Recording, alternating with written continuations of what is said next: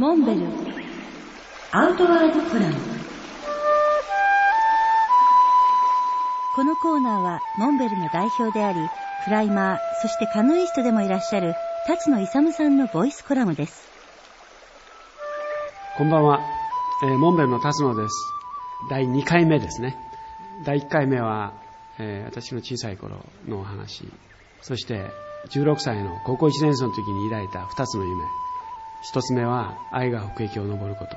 そしてもう1つ自分が28歳になったら山に関連したビジネスを始めよう。そういう決心をしたお話をしました。オーストリアの登山家ハインリヒ・ハラーの書いた一冊の本。白い雲に出会ったんですね。その本に出会って学校から帰ってきて真っ先にしたことはそれはなんと貯金箱を作ろうと。当時ヨーロッパに行くっていうことは今で言えばもうまるで月にでも出かけるぐらい一生に一回できるかどうかっていうぐらい、えー大変なことだったんですね。でそしてもちろん体力をつけロッククライミング岩登りの技術も自分で見よう見まねに始めます。自分でどうやったら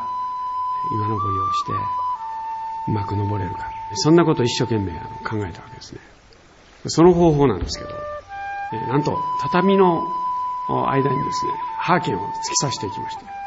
畳はもちろん水平にあるわけですけどその水平の畳を90度立てて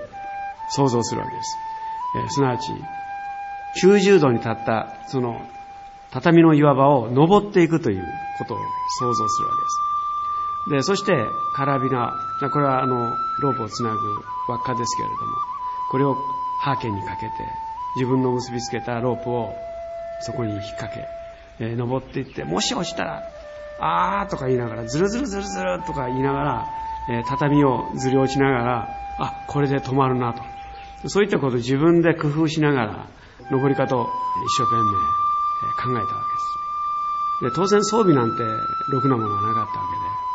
けで、お金ももちろんなかったんで、荷造り用のロープを買ってきて、それをつなぎ合わせて、今で言えばハーネスなんですけど、まあ、安全ベルトみたいなものを木綿の糸で縫い付けて作りました。